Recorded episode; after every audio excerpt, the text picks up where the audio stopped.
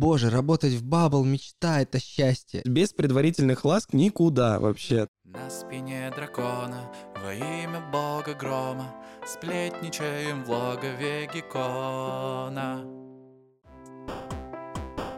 Привет! Я снова говорю с вами из будущего. Поскольку этот эпизод я также записывал до фестиваля, в нем найдутся какие-то несостыковки по времени, но не обращайте на это внимания.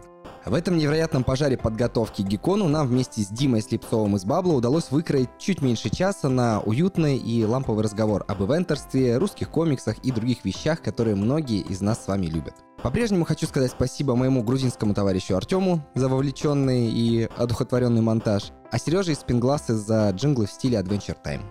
Слушайте новый эпизод логова Геккона прямо сейчас. Эй, поясни, кто ты есть Друзья, это второй эпизод подкаста Логово Геккона. И сегодня я общаюсь и встречаюсь со своим давним хорошим приятелем и знакомцем Представлю его официально. Сначала директор по развитию издательства Bubble Comics Дмитрий Слепцов. Дима, привет. Привет, Сереж, привет. Да, я с тобой хочу, конечно же, поговорить про внутрянку. Я сейчас полюбил очень Умпа-Лумп, помнишь, из э, Чарли шоколадной фабрики? Угу, да, вот. да, да. И я сейчас называю тех людей, которые делают великие дела, но при этом остаются за кадром и не супермедийно, называю их Умпа-Лумпами. Поэтому я чувствую поговорить о комиксных Умпа-Лумпах, и в том числе о том, собственно, как э, устроена твоя работа, как ты во всем этом варишься и познать всякие клевые инсайды. Ну, если это будет интересно всем, конечно, вообще. Да, расскажи мне вообще, как ты связал свою жизнь с Bubble, потому что, да, сейчас Bubble, мне кажется, знают в России, если не все, то очень многие, а когда-то давно это был такой проект, к которому относились скептично. Ну да, совершенно верно, но и тут, наверное, даже больше не как я попал в Баббл, а в целом, как у меня связывается вообще вся работа. Работа у меня связывается так, то, что не я ищу работу, а работа находит меня. Ну, так вышло то, что до того, как я попал в издательство Bubble, я работал в ивент-индустрии достаточно серьезно и долго. И в определенный момент мне пришлось оттуда уйти по разным причинам. И я был в таком свободном полете, в таком поиске и решил устроить себе такую прям ударную неделю, даже две недели. Я прошел порядка 30 собеседований за две недели. Зачем? Ну, во-первых, хотелось э, понять, понимают ли разные компании, что такое event, так как понимаю это я. Может быть, я что-то неправильно сформировал там, за 4 года ивента, которые были до. Ну и в целом посмотреть, э, попробовать свои силы, на других посмотреть себя показать, в принципе. А в итоге Баббл-то как? Ну, 30 собеседований. Баббл было каким? Но они были где-то вот в первой десятке. Это вообще тоже случилось крайне случайно. Ну, вообще, у меня все соткано из таких прям случайностей. Позвонили, спросили, могу ли сегодня подъехать на собеседование. Приехал, меня встретил Роман Катков, всем известный, Рома. да, главный редактор издательства «Бабл». И на тот момент работала замечательная девушка в отделе продаж э, Нюра Батракова. Очень надеюсь, что она услышит этот подкаст, потому что каждый раз вспоминаем с отдельной теплотой об этой замечательной девушке. Героини продаж мы ее иногда так называли. Ну и собеседование на самом деле проходило в таком лайтовом формате, просто знакомились, э, кто я, кто они, как бы до этого ни с комиксами, ни с издательством, ни с тем, то, что на тот момент уже был короткометражный фильм. Я не был знаком, просто мило пообщались, и уже там спустя полгода, наверное, работы в издательстве, Рома признался и сказал то, что в целом я был готов тебя брать на работу сразу после того, как ты рассказал, когда у нас э, был форум такой э, робототехники, и я за два дня нашел огромного трехметрового робота, которого в России на тот момент вообще не должно было быть. Но вот именно такие навыки ивент-менеджера помогли мне этого робота, во-первых, найти, а во-вторых, договориться, чтобы он на этом форуме появился. Вот когда он услышал э, фразу «трехметровый робот», он такой, все, я готов брать этого человека на работу. Так и вышло. И в целом уже на протяжении трех с половиной лет я нахожусь в издательстве и как сказать, я не ожидал, что такой огромный мир, такая огромная вселенная, как э, вселенная Баббл, строилась в тот момент, когда я ничего о ней не знал, собственно. Ну и как очень многие до этого тоже не знали о ней. А ты вот ощутил какой-то, знаешь, прилив такого вдохновения, удивления, когда все это поперло? Или ты такой, блин, куда я попал, почему, ну, то есть, опять же, позитивная, понятная эмоция, но в духе, почему, почему, как это работает, я не, мне нравится, но я не понимаю, то есть, это было, что это, контролируемое поднятие и рост, или ты в это тоже в волну прыгнул и вместе со всеми понесся в далекую даль? Ну вот сразу после собеседования этого мне стало вот очень интересно, в принципе, то, что первое в России делают комиксы, что? А ты хотя бы до этого там Marvel, DC, все вот это читал? Я об этом знал, но я этим не увлекался вообще. То есть э, я такой неправильный ребенок 90-х, и я больше вот в сторону музыки, в принципе, потому что я младший ребенок в семье, и у нас был один магнитофон, естественно, на семью, и у меня совершенно не было никакого э, права по выбору музыки, я слушал все, что придется, поэтому в моей голове роится огромная туча текстов разных, или текстов, как правильно. Из 90-х. Да, и из 90-х, из нулевых, то есть, в принципе, вот я был в той направленности больше развит. Э, у меня в детстве не было комиксов, ну, мультфильмы, естественно, были. А веселые картинки? Веселые картинки, да, были. Я был жутким полиглотом, таким. Я терроризировал все библиотеки в округе и все массово пожирал, просто читал там тоннами. Но они также меня ну, не привлекали. То есть ты был комикс-скептиком, пока не стал частью команды Bubble? Можно ли назвать комикс-скептиком человека, который комиксы ну, практически не держал в руках и, в принципе, их не читал? То есть у меня не было сформированного мнения касательно комиксов до того момента, пока я не познакомился с таким жанром уже непосредственно по долгу службы, по долгу работы. И да, действительно, когда я прошел вот собеседование, мне было прям интересно погрузиться и посмотреть все-таки, что это такое. Когда меня брали на работу, самая первая задача, которая стояла передо мной, это сделать фестиваль издательства. То есть до того, как я пришел, фестиваль существовал, он назывался... Bubble Нет, он назывался Хомикон. Он раньше называл, назывался Хомикон, потрясающий вообще. И название, и концепт был прекрасный. Это был такой фестиваль с тимостью там на 600, на 800 человек. И уже на тот момент, то есть э, в 2019 году, было понимание, что в 2018 году вместить э, количество желающих на той площадке, которую выбрали, уже невозможно. Уже нужно было расти. И это было еще до появления полнометражного фильма. И поэтому меня пригласили на должность ивент-менеджера, и передо мной, да, стояла вот такая задача сделать Bubble Fest, как мы его впоследствии переименовали. И как? Потрясающе. Вот честно могу сказать, потому что до этого, когда я работал в ивент-индустрии, я все-таки больше работал в команде, но не руководил командой в целом. Были разные форумы, и были на тысячу человек, на 10 тысяч человек посчастливилось и организовывать э, часть такую одной из делегаций Всемирного фестиваля молодежи и студентов, который проходил в 2017 году. Это такое достаточно глобальное мировое событие, которое проходило в Сочи. Это как Олимпиада, проходит раз в 4 года, и не факт, что в твоей стране. На разных масштабах э, ивентов я и присутствовал, и организовывал, и либо там участвовал в организации. Но как таковой своей команды, которой я управлял, у меня не было. И передо мной как раз стояла задача, я пришел 1 февраля, и вот у нас была намечена дата 21 апреля или 25. Я не помню. Это точно был апрель, это точно был конец апреля. И вот как раз э, передо мной стояла задача за два месяца, за два с половиной построить с нуля полностью фестиваль, собрать команду и не сгореть в первую очередь. Но это было достаточно интересный такой опыт, и в целом, кто увлекается там или хочет стать ивент-менеджером, я всем пожелаю просто пережить этот момент, когда ты собрал команду, организовал полностью фестиваль, то есть ночной монтаж замечательный. Просто У меня слеза катится сейчас. Все, да, все самое волшебное происходит именно ночь перед фестивалем, это известно абсолютно всем. Не спать там несколько ночей, поставить это все, и вот момент, когда начинает работать сцена, уже посетители полностью зашли на сам фестиваль, запускается работа фестиваля, а ты стоишь сверху, вот там был балкончик такой замечательный, я стоял на нем, и у меня просто мурашки оттанцовывали чечетку просто по всему телу. Это такая наивысшая точка катарсиса. И в голове у тебя только одна мысль, у тебя получилось. И вот с этой мыслью и вообще с этим чувством вот я желаю просто каждому познакомиться. Это непередаваемое ощущение. Когда ты видишь, что люди получают удовольствие от того, что было организовано. Это потрясающе. Я полностью разделяю все это. Я да, сейчас, чтобы вы понимали, мы с Димой встречаемся буквально вечер перед фестивалем, перед Гиконом, и мне сейчас все это предстоит после записи. В третий раз. Да, в третий раз. И вот эти седые виски — это символ того, что переживаешь за все очень сильно. Мне нужна твоя одежда, мотоцикл и байка.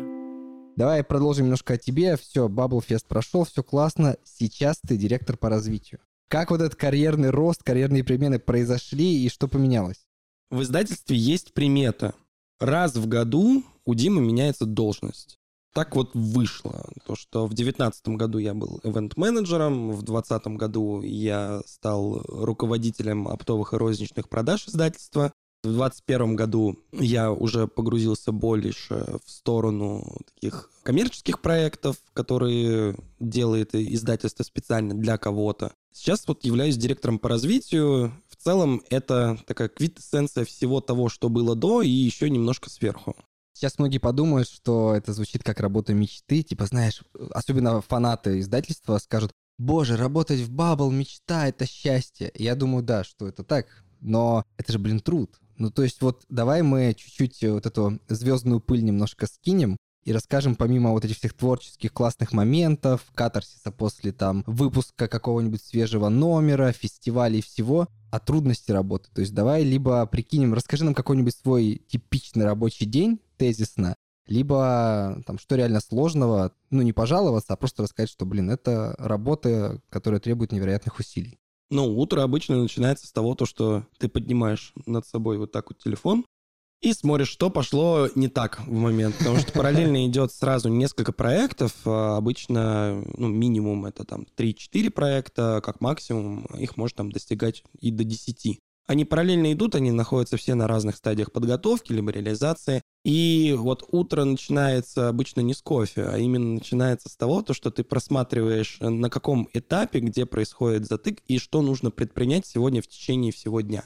И каждый день он не похож на предыдущий, потому что раз издательство комиксов — это такая достаточно творческая атмосфера, и работа получается достаточно творческая. Это не работа с 9 до 6, одна и та же операция, которую ты проводишь каждый раз.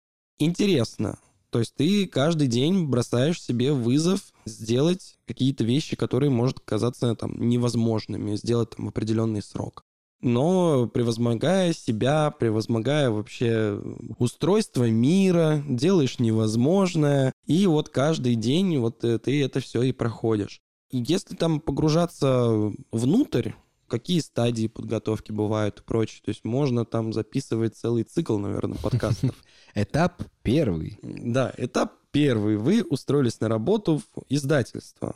Это отдельный этап, который тоже стоит проговорить. И да, существуют вот эти вот элементы радости, как ты сказал до этого, но эйфория очень быстро пропадает. А потом похмелье начинается творческое. Совершенно верно, потому что что-то вышло, что-то организовалось, э, запустилось, и сразу начинается следующее. То есть нет такой передышки, и каждый раз э, задача не похожая и она нетривиальная. То есть сегодня могут прийти и сказать, мы хотим, чтобы вы сделали для нас комикс, а могут прийти и сказать то, что проанимируйте нам что-либо. И заказчики, когда приходят, они не всегда понимают, что такое издательство комиксов. Они говорят, ну, картинки. А картинки могут двигаться. Значит, вы это можете делать. Все, давайте тогда. Мы такими мощностями обладаем, но все-таки мы не анимационная студия. Но когда заказчик очень хочет, мы, превозмогая себя, нарушая все законы мира и всего прочего, ты пытаешься достичь конечного результата. То есть либо помогая заказчику все-таки найти того исполнителя, который может это сделать, ну, либо ты берешься за это сам. Какой вот твой не знаю, любимый этап или любимый чекпоинт вот в работе, да, вот я знаю, что у тебя месяц, точнее даже не месяц, а сезон жаркий летний, без выходных, без всего, но вот должны же быть какие-то триггерные точки радости, которые тебя на топливе подкидывают дальше работать, ты такой, блин, типа, клево, я хочу еще, да, я устал, да, я там ненавижу кучу людей, ну как же это круто. Самая главная точка — это когда контракт подписан. То есть ты точно понимаешь, что все согласования, все переговоры, все вот эти тяжбы с юристами, они все были не зря, заказчик не ушел или там не захалдил полностью проект, он согласен на все условия, и вот когда приходит либо там скан контракта, либо живой подписанный контракт приходит, вот в этот момент, да, уже ты мысленно открываешь там шампанское, может быть и не одно, и такой, да, классно, все, круто. И на следующее утро ты просыпаешься и понимаешь то, что ты весь горишь в дедлайнах. И берешь смартфон, и там куча всего. Да, да, да. И вот э, утро, да, начинается именно с этого. Oh shit, here we go again. Вроде бы действие одно и то же, но внутри всегда не знаешь, что будет. Давай, раз мы про фестивали, и, конечно же, про Гикон, я помню, что мы познакомились в 2019 году там через общих знакомых. В общем, знакомство было очень странным. И очень робким. И очень робким, да. И причем я тоже, знаешь, во-первых, э, я сам в это окунался в первый раз. Конкретно мы давно делаем команды музыкальные фестивали, в том числе «Ночь музыки», Неопен и многие другие, но вот именно гиковский такой, это, что называется, работа команды, но моя инициатива, потому что я всегда хотел, чтобы вот был такой комикон у меня здесь. И в моменте, когда мы понимаем, что нужно делать набор активностей, мы находим вас. И я, конечно же, со скепсисом. И думаю, блин, ну, конечно же, я читал комиксы и читаю, ну, там, это же Marvel, DC, что такое Bubble? Я все помониторил, думаю, ну, вроде круто. И пишу тебе, и я понимаю, что у нас какое-то супер холодное деловое общение. Если порыться в нашей с тобой переписке, там что-то на грани, знаешь, я к тебе скептично, ты к нам скептично. Говоришь, я обсужу с командой, с руководством. Все, все, все, вот эти согласования. Я думаю, что это за люди? Что это? Но спустя годы я просто благодарен, наверное, тому случаю, тем связным, потому что мы с вами не первый фест работаем, не только в Якатии, и, блин, вы команда мечты, потому что все, что с вами не сделаешь и о чем не договоришься, все сбывается. И вот хочу, чтобы ты вспомнил 19 год и первый, наверное, гикон, как вы с командой, там, вместе с Ромой, с остальными ребятами приехали к нам, с какими мыслями? Вы же по-любому между собой это обсуждали до и обсуждали после. Что это было?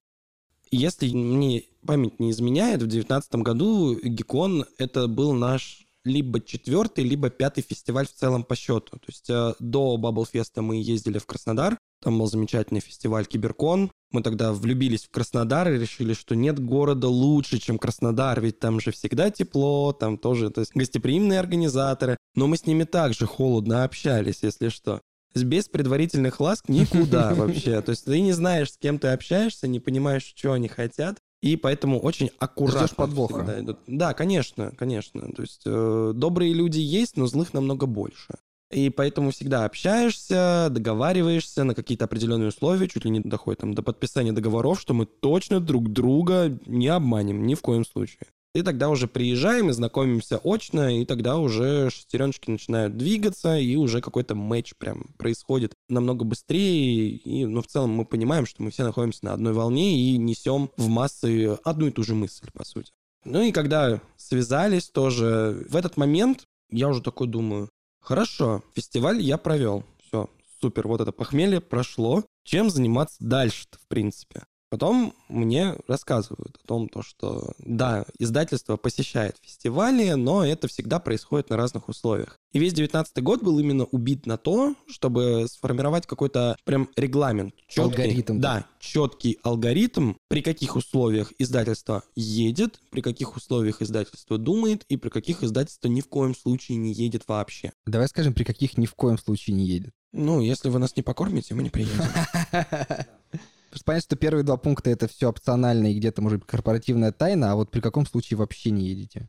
При конфликтах, ну, есть конфликт разногласий такой определенный, когда издательство идет с определенным посылом, а организаторы, например, либо отзываются об издательстве не в том ключе, да, либо у них есть какая-то негативная репутация. То есть есть фестивали, которые, например, обманывают э, гостей, в том числе и зарубежных, э, не выплачивают гонорары, и по ним идет ну, плохая молва достаточно. И мы считаем, что если издательство приезжает на такие фестивали, то они поддерживают риторику таких организаторов. Частью. Да, и являются соучастниками. Поэтому хотелось бы обратиться ко всем людям, которые пишут э, и просят, приезжайте, пожалуйста, на наш фестиваль мы тщательно отсматриваем все фестивали, которые к нам приходят и запрашивают приезд либо гостей, либо стенда издательства. Смотрим, анализируем, понимаем, что, например, в этом городе мы никогда не были, как это было с Екатеринбургом, например. Издательство до этого, я могу ошибаться, но вроде бы ни разу не было Ну, ребята приезжали, я знаю, что на какие-то активности. Рома приезжал, часть команды, но это, мне кажется, были какие-то там лекции, мастер-классы, фан-встречи, а вот именно стенда, мне кажется, не было нигде. Да, именно полноценный стенд издательства с полноценными лекциями, с полноценным контентом, с э, художниками.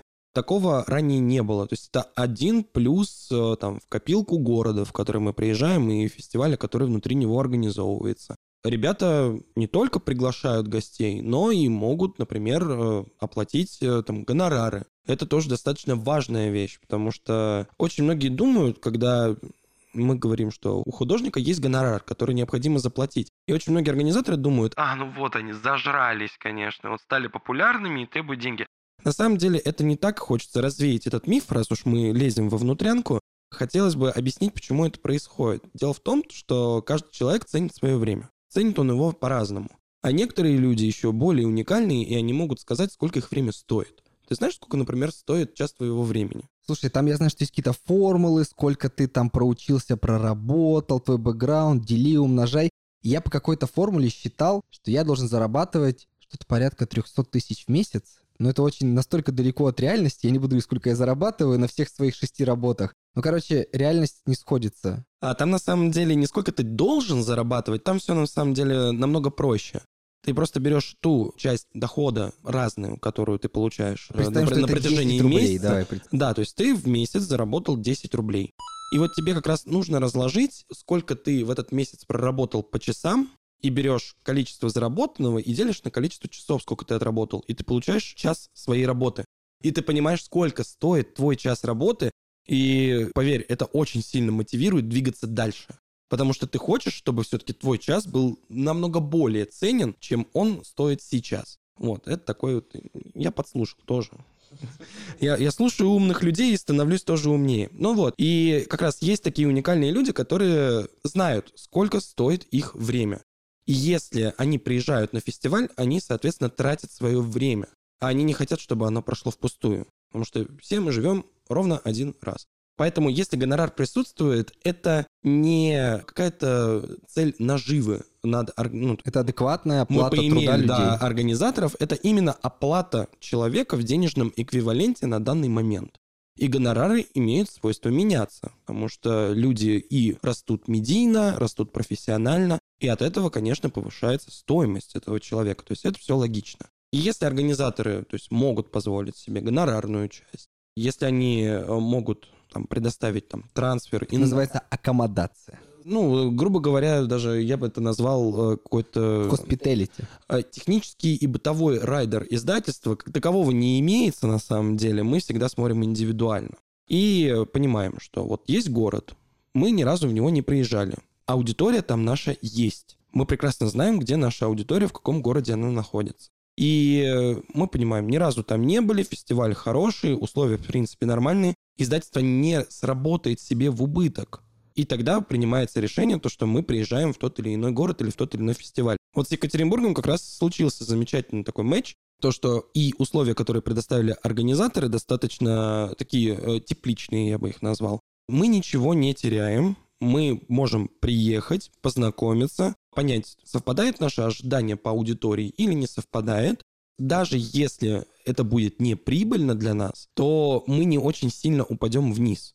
То есть вы копнули, и чтобы посмотреть, есть ли там нефть или нет. Ну, конечно, но даже не в этом прикол. Прикол в том, то, что издательство — это не сборище добрых самаритян. Это в любом случае бизнес. И бизнес должен приносить доход, ни в коем случае не убытки. Если это убытки, то они должны быть чем-то обоснованы. И для нас как раз э, тот баланс, какой доход мы можем получить и какой убыток мы можем потерпеть, он именно вот сравнял этот баланс, что стоит действительно приехать и попробовать э, на этом фестивале поработать с замечательными организаторами. Это с вами, да, Сергей? Ой, как приятно. Э, да, и на самом деле мы были очень приятно удивлены, когда мы первый раз приехали, то, что наше представление по аудитории именно в городе Екатеринбург, оно превзошло наши ожидания.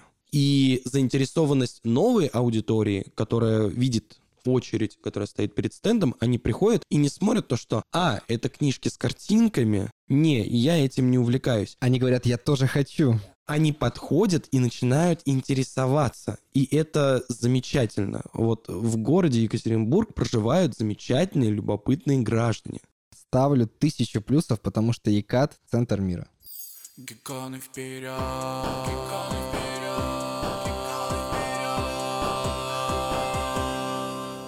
А давай вот так, все, да, мы поняли, там, вы приехали, условно, Екатеринбург, Краснодар, еще куда-то. Как вы понимаете, сколько вести туда, там, комиксов, книжек, мерча и прочих штук? То есть, да, тут речь, наверное, не про экономику, потому что, понятно, корпоративная тайна, а именно вот из чего складывается понимание, сколько едет продукции Бабл в тот или иной город? Во-первых, здравый смысл. То есть мы понимаем, что вот эта книжка, она может продаться сама, либо мы ее можем продать, потому что и идет несколько аргументов почему. Например, мы всегда берем однотомные книги, которые вот вот начало, вот конец, продолжения не будет. Здесь и сейчас. Да, то есть я очень хочу познакомиться с э, таким явлением, как российский комикс, но я не хочу заходить и читать историю про майора Грома, которая длится уже 21 книгу. Я хочу сначала попробовать, а потом уже отдать все свои деньги за это. И такие книжки мы однозначно всегда берем, например. Вот, это уже кусочек тиража собран. Мы берем бестселлеры, потому что мы прекрасно понимаем, что они могут быть на слуху, но аудитория, например, никогда ее не читала и не листала в руках. Мы ее берем обязательно. Мы берем обязательно новинки, потому что новая аудитория, она не пойдет покупать первый том без обоя. Она придет с конкретным таким ожиданием и требованием. Если Bubble приезжает к нам, значит, у них точно есть та новинка, которую они проанонсировали неделю назад. Брат 25 лет спустя, который на Геконе, там, и всякие другие клевые Да, штуки. и э, замечательная, потрясающая книжка, которую исполнила Анастасия Фобс Ким, «Яблочный спас», которого нет в продаже, но будет на Геконе 27 числа. Потрясающая книжка. Вы услышите это постфактум, но знаете, что где-то на стенде Бабл была книжка «Яблочный спас», которую вы так просили в комментариях. Да, совершенно верно. Мы сначала берем вот эту здравую часть, то, что мы прекрасно понимаем. Мы точно продадим однотомные бестселлеры и новинки. После подключается уже больше аналитика. У нас есть свой сайт, который живет уже достаточно огромное количество времени. У нас есть э, базы данных. Мы прекрасно понимаем, в каком городе, вот какая наша аудитория, что она читает. И здесь идет вот как раз вот эта чаша весов. Нужно взять и продолжение для них, потому что мы понимаем, что они заказывают только у нас, и они придут и захотят, ну то есть это вот предвосхищая ожидания. Читатель, он не- загадывает ничего, он приходит, такой, ну, может быть, у вас есть вот эта вот книжка, но вряд ли. И мы говорим, да, она есть. И Потому что мы подумали о тебе. мы подумали о тебе. Это замечательный вот эффект, э, когда глаза начинают гореть э, безумным цветом, и человек тебе просто благодарен за то, что ты привез эту книжку. И также ты смотришь, вот, например, он уже всего инока прочитал, допустим, надо его заинтересовать чем-то другим. И поэтому мы берем еще и другие линейки, но мы их, например, берем по чуть-чуть. Это такой пробный заход на фестиваль. Это мы говорим сейчас про фестивали, на которые мы ездим всегда. Есть фестивали периодические. То есть каждый год проводится замечательный гекон, например. И мы уже познакомились с аудиторией. Во второй раз мы приехали, мы поняли, что эта аудитория с нами, и она увеличивается в размерах. И в третий раз мы приезжаем, и у нас более точный тираж, который приезжает, и мы уверены в том, что это именно то, что нужно, но аудитории, которая есть, и то, что может заинтересовать новую аудиторию. А теперь расскажи мне о своих любимых комиксах Бабл или персонажах. О, у меня специфические вкусы, я вам сразу скажу. Я очень обожаю линейку Мироходцы. Она же начиналась с линейки Инок, но Мироходцы я люблю больше. Потому что, во-первых, там потрясающие художники. Это Анна Руть, это потрясающий казахстанский художник Матибек Мусабеков. Безумнейший рисунок, очень яркий цвет, приключения, путешествия по мирам и заканчивается... Я, я любитель бэдэндов, вот честно. Когда вот не мир во всем мире, вот победила дружба, а вот то, что суровая реальность здесь и сейчас. То, что вот так может произойти, и ты ничего не сможешь с этим поделать. Блин, я не читал «Мироходцев», теперь захотелось. Я, я умею продавать, Сергей, естественно. Не зря третий год приезжаю. И мироходцы как раз показывают тебе, что не всегда есть история со счастливым концом. И прямое продолжение «Мироходцев» — это кроссовер «Крестовый поход», который ставит просто жирнющую точку во всем таком вопросе, магия — это хорошо или плохо. Блин, вот слушай, ты все-таки да мастер продаж, потому что я, понятно, по верхам знаю там ваши линейки все, и так или иначе интересуюсь, но, честно, читал очень мало, поэтому, видимо, после феста я буду исправлять эти пробелы. Но я сейчас расскажу всю маленькую историю. Мы с вами в июле в Архангельске встречались на другом фестивале, где я координировал, а вы приехали экспертами, гостями и моими друзьями. Было супер. И я тогда подошел к вам на стенд и говорю, ребятки, а что взять почитать? И вы мне посоветовали «Нечистую силу». Боже, как я кайфанул. У меня как раз было время потом после приезда с Архангельска. Я такой, блин, точно, там же комикс где-то лежит. А там вот да, что-то про музыку, а я как бы все вот это люблю. Слушай, я прочитал за один вечер, мне так понравилось. Я тут же написал Роме Катко, говорю, Рома, нам нужна коллаба наших музыкальных фестивалей, там, Ночь музыки и прочее, вместе вот с вами, с автором. Он говорит, ну, говорит, надо обсуждать. Очень клево. То есть такая свежая история, знаешь, ни на что не похожая, клевая рисовка. И все такое, знаешь, будто бы родное и знакомое, как будто бы какие-то твои знакомые друзья, и вот с ними все это происходит. А это все с этим славянским мистическим флером. Короче, респект. Я прям кайфанул. Да, «Нечистая сила» — потрясающая история и написанная, и нарисованная Артемом Безяевым. Его очень многие знают по его проекту Олег, конструктор Олег. То есть вот эти вот э, автозаки, сделанные из деталек Лего, то есть ну, такие модельки, которые он делает, естественно, на компьютере. И у него был замечательный проект, который он подавал непосредственно в Lego Ideas, а, такой отдельный проект, куда можно отправить свое видение, какую ты хочешь конструкцию в мире Lego, и он отправлял как раз «Тридевятое царство», то есть э, избушка на курьих ножках. Очень многие Артема знают именно по таким вещам. Они очень... Из паблика всяких. А, да, они очень сильно выстрелили э, в замечательной сети интернет, но мало кто знает, что Артем Безяев с издательством непосредственно с 2012 года. То есть он ветеран цеха. Да, Артем Безяев рисовал Инока самые первые номера. И будет же огромное твое удивление, когда ты возьмешь первый том Инока, возьмешь томик нечистой силы, и ты увидишь прогресс художника за вот это время. Получается, «Нечистая сила» вышла 2020 год. Вроде бы мы его выпускали, прям первый сингл, журнальчик, а Инок вышел в 2012 то есть прогресс художника за 8 лет колоссальнейший. Вот э, Рома, главный редактор наш, он говорит, что есть несколько вот таких стадий Безяева. То есть есть ранний Безяев, есть там расцвет Безяева, ренессанс и вот всякие штуки. У него очень, очень много стилей вот за эти 8 лет. Он перепробовал, он постоянно как-то вот апгрейдится, и вот следить не только за историей внутри вселенной Баббл, но и следить за прогрессом художника, это тоже отдельное такое удовольствие. То есть ты читаешь журналы либо книги, которые были выпущены в 2012 году, начинаешь следить за художником, и там заходишь, например, в паблик этого художника и видишь, как он рисует сейчас, и такой, вау, то есть это не просто вот книжки с картинками, как э, многие говорят, это действительно кропотливый ежедневный труд. Художник работает над собой каждый день, усовершенствует свой рисунок. Он каждый раз над своей работой он видит то, что нужно сделать еще лучше. Как же хорошо то, что у нас есть такое замечательное издательство, которому уже 10 лет, и мы можем посмотреть в ретроспективе на а каждого лучше, отдельного да, художника. Заказать нечистую силу на сайте bubble.ru, а еще первые томики Инока почитать, и все сравнить и кайфануть.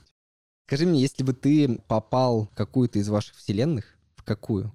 Не, ну если мы смотрим по линейкам, сейчас это Ликбез Баббл, собственно. Есть основная вселенная, в которой находятся абсолютно все персонажи. Есть отдельно, мы ее тоже называем вселенной, это Bubble Visions, это отдельный проект, который издательство запустили. Каждый может прийти со своей работой, либо команда, либо один человек, который он может все и писать, и рисовать, и красить, и вот, пожалуйста, издайте нас. За это отвечает проект Bubble Visions. То есть ты можешь прийти со своей работой, и если она нравится издательству, то мы ее обязательно выпустим.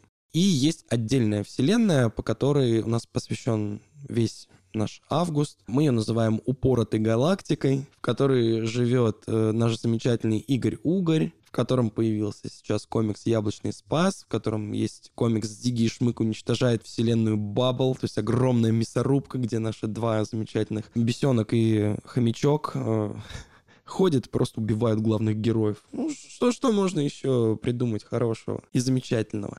Есть такие прям три отдельных вселенных. Вот если мы говорим про нашу основную вот эту широкую вселенную, в которой проживает Майор Гром, Бесобой, Экслибриум и все остальные, в какую бы я хотел линейку попасть, ну, про мироходцев я не буду говорить, это читерство, собственно. Скорее всего, я бы хотел попасть вот в линейку «Мир» по нескольким причинам. В первую очередь, история мира — это супергерой из советских времен, который возвращается в наше время.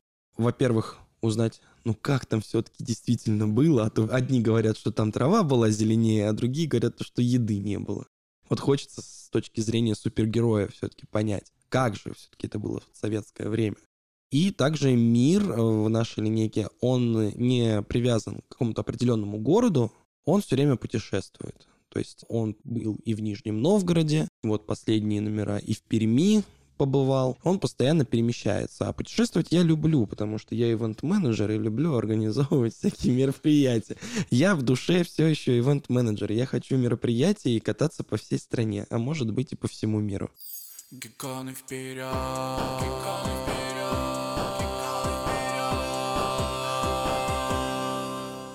И давай напоследок, что бы ты посоветовал всем, кто вот сейчас случайно наткнулся на нас, да, такие, чё, Гекон, Баббл, э, кто вообще все эти люди, в итоге дослушал до конца и думает, блин, комикс это не так уж и плохо. Что бы ты посоветовал всем тем людям, которые, может быть, еще не начали читать или когда-то бросили читать комиксы, или, может быть, никогда не читали комиксы Баббл, потому что там читали что-то зарубежное. С чего начать и как им вообще быть, чтобы получить удовольствие?